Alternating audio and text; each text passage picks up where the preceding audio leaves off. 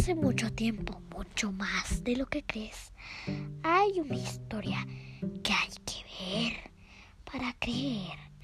En un pueblito llamado que vivía una niña feliz de la cabeza a los pies.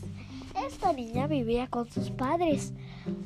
La niña se llamaba Sophie y ella era siempre muy feliz.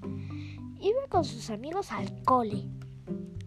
Un día cuando salía de la escuela vio a una pequeña perrita de color blanco acurrucada bajo un árbol.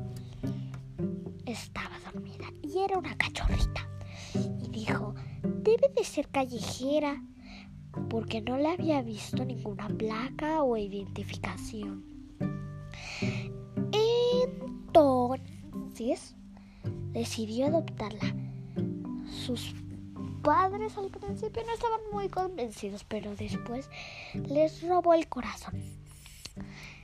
Entonces, Sophie, tan feliz de tener una nueva amiga, la llamó Pelusa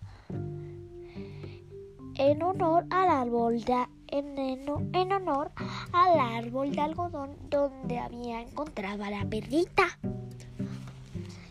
Entonces, un día, Sofía estaba en la piscina cuando sin querer se metió la, al área más profunda. Ella se estaba ahogando.